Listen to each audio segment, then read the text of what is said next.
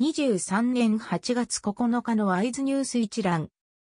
台湾の経済ニュースが音声で聞ける、耳よりワイズ。こちらではトップニュースとその他ニュースのタイトルをまとめてお届けします。スマートフォンでもお聞きいただけます。トップニュースは、TSMC がドイツ工場決定、高尾で2ナの導入。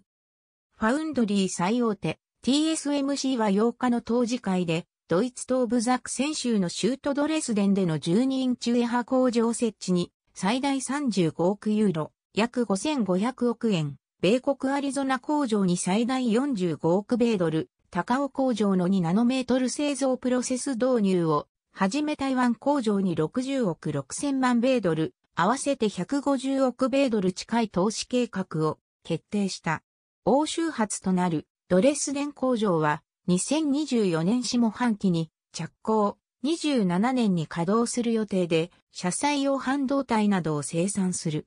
9日付交渉時報などが報じた。その他ニュースのタイトルは、NVIDIA の新サーバー、ASUS など3社が提携。TSMC の3ナの生産能力、Apple が1年以上独占化。ウィストローン、7月15%減収。中高電、高速、サービスエリアに EV 充電スタンド。タイプラ主要4社、7月24%減収。TTL、台湾ビールとタバコ値上げ。シティスーパーの日本産茶、不実表示で罰金4万円。タイプラグループ、台湾トゥルーインテクノロジーに9%出資へ。ユニマイクロン、水素発電システム稼働へ。ペット総合保険、三件公開が参考条項制定。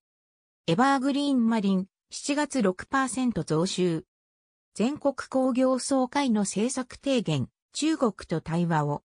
7月輸出総額10%減、11ヶ月連続の前年割れ。企業の労働時間削減、中部科学園区の工作機械メーカーも。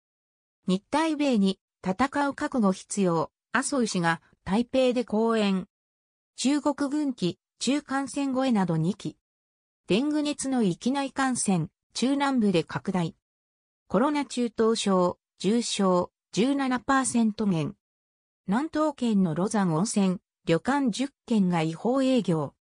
以上ニュース全文は会員入会後にお聞きいただけます。